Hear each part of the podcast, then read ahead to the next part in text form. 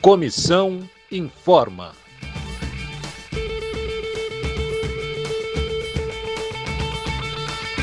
Olá, colegas DBC, bem-vindos ao podcast da Comissão de Empregados. Eu sou a Kemi Nitahara, repórter da Agência Brasil no Rio de Janeiro. E eu sou Letícia Bond, repórter da Agência Brasil em São Paulo. Nesse episódio vamos tratar da censura e do governismo que tomou conta dos veículos públicos da EBC. Pai, afasta de mim esse cálice. Pai, Afasta de mim esse cálice. Nós lançamos esta semana o segundo dossiê da censura na EBC. O documento foi elaborado por um grupo de trabalho composto por integrantes da Comissão de Empregados e representantes dos sindicatos dos jornalistas e dos radialistas do Distrito Federal de São Paulo e do Rio de Janeiro. A FENAGE, Federação Nacional dos Jornalistas, também apoiou o documento e assinou conosco. E a gente não pode deixar de mencionar o engajamento de todos os colegas que registraram as denúncias por não aceitar se calar diante dos cortes nas matérias e da linha editorial governista que vem sendo adotada. Afinal, a mordaça à imprensa não pode se repetir e essa articulação coletiva é fundamental. Outra realidade menos morta Tanta mentira, tanta força bruta. Letícia, esse dossiê foi lançado ainda em 2019, não é? Pela gestão passada da Comissão de Empregados. Isso mesmo, Kemi. Logo após a mudança de governo, os trabalhadores e as trabalhadoras da IBC começaram a sentir a pressão da censura em março de 2019, as manobras da EBC para evitar falar de golpe e ditadura militar repercutiram bastante em outros veículos. As expressões foram trocadas por regime e governo militar, com o objetivo de se atenuar o tom em torno do assunto. Isso aconteceu depois que o presidente Jair Bolsonaro enviou ordens a quartéis e batalhões para que fizessem as devidas comemorações em alusão ao 31 de março. Esse foi o dia em que, no ano de 1964, o Brasil mergulhou em um tenebroso período de 21 anos de ditadura. Isso depois da própria EBC ter feito um especial muito completo para lembrar os 50 anos do golpe e ter coproduzido o documentário O Dia que Durou 21 anos.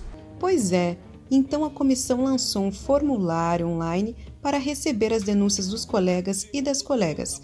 Logo depois que a gente tomou posse em julho deste ano, deu continuidade ao processo. Recebemos as denúncias até o meio de agosto, sistematizamos tudo e lançamos o dossiê. Ao todo foram registrados 138 casos de censura e governismo. E esse é o segundo dossiê elaborado. O primeiro foi feito em 2018, certo, Akemi? Certo, ainda no governo Temer. Eu não era da comissão na época, mas ajudei no processo também. Daquela vez, foram recebidas 61 denúncias, entre outubro de 2016 e julho de 2018. Os principais temas censurados foram as manifestações contra o governo, repercussões sobre o uso das Forças Armadas na segurança pública em meio a uma intervenção federal no Rio de Janeiro e também a cobertura do assassinato da vereadora Marielle Franco e do motorista Anderson Gomes. E no governo Bolsonaro, Letícia, quais são os temas proibidos de acordo com as denúncias dos colegas? Nesse segundo dossiê, o maior número de denúncias foi de matérias de política, direitos humanos, geral e nacional. Outro destaque é a editoria de saúde, e isso em plena pandemia. Um dos principais problemas relatados foi a falta de contexto em matérias sobre a hidroxicloroquina, remédio defendido pelo presidente para tratar a Covid, mesmo sem haver a comprovação da eficácia contra a doença. E direitos humanos continuam sendo motivo de censura, mesmo estando explícito no nosso manual de jornalismo que a EBC adota integralmente os princípios e compromissos da Declaração Universal dos Direitos Humanos, proclamada pela Assembleia Geral da ONU em 1948. Ainda tem isso, Akemi. Colegas revelaram que algumas fontes foram proibidas. Como exemplo, a gente pode citar a Anistia Internacional, a Human Rights Watch e lideranças da sociedade civil, como ambientalistas, indígenas, quilombolas e feministas. Também houve casos de temas que deixaram de ser cobertos e matérias com trechos censurados que abordavam violações dos direitos de indígenas e segmento LGBTI, violência policial e manifestações antifascistas. Outras pautas que se enquadram aí foram as investigações do caso Marielle Franco e Anderson Gomes e obstáculos que a população enfrentou para ter acesso ao auxílio emergencial. E como foram as denúncias de governismo, Akemi? Isso piorou muito desde que a TV Brasil foi fundida com a NBR no ano passado, né? Os programas governamentais tomaram conta da grade da TV pública, interrompendo inclusive o horário infantil para transmitir atos oficiais. As lives do presidente também estão muito mais frequentes na TV, mesmo que não tenha nenhum anúncio oficial para fazer. Outra novidade é abrir o Repórter Brasil com entrevistas de ministros ao vivo dos estúdios da Voz do Brasil, ocupando o jornal da emissora pública com o programa de rádio governamental.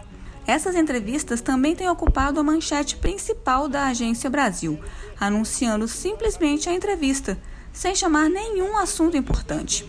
Até mesmo falas do presidente e de ministros são minimizadas ou omitidas para suavizar e proteger o governo dele mesmo. Isso tudo desvirtua completamente a missão da comunicação pública da EBC, né, Letícia? Por isso mesmo que o dossiê traz como subtítulo Inciso 8, que se refere ao artigo 2 da Lei 11.652, que descreve os princípios a serem seguidos pela empresa de comunicação pública. O inciso garante a autonomia em relação ao governo federal para definir produção, programação e distribuição de conteúdo no sistema público de radiodifusão. Tem dias que a gente se sente como quem partiu ou morreu. A gente estancou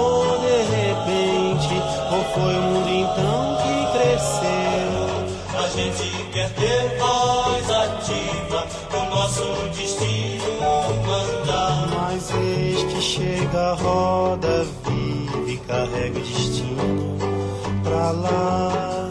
Denunciar a censura na EBC é uma forma de manter viva a defesa do projeto de comunicação pública no Brasil, com verdadeira autonomia editorial e capacidade de responder ao que a sociedade espera do serviço sustentado por ela e que deve suprir o direito básico à informação isenta e de credibilidade. Na volta do barco é que sente o campo deixou de. Por isso deixamos o nosso muitíssimo obrigada a todos os e as colegas que se mobilizaram para construir esse dossiê que já teve muita repercussão na mídia. A gente toma a iniciativa, viola na rua canta, mas que chega a roda, vive e carrega a viola muito obrigada a você que nos acompanhou até aqui. Roda peão, o tempo rodou num instante nas voltas do meu coração. Este foi o Comissão Informa. Até a próxima. Um dia a fogueira queimou, foi tudo ilusão passageira que a brisa primeira levou. Uma produção da Comissão de Empregados faz força pro tempo parar. Mas deixe chegar a roda, vive e carrega a saudade pra lá.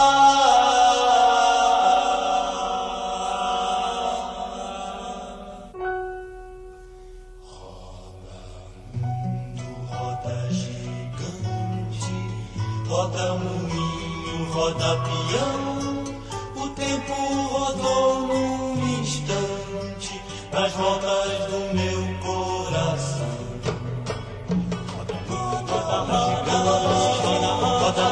Nas do meu coração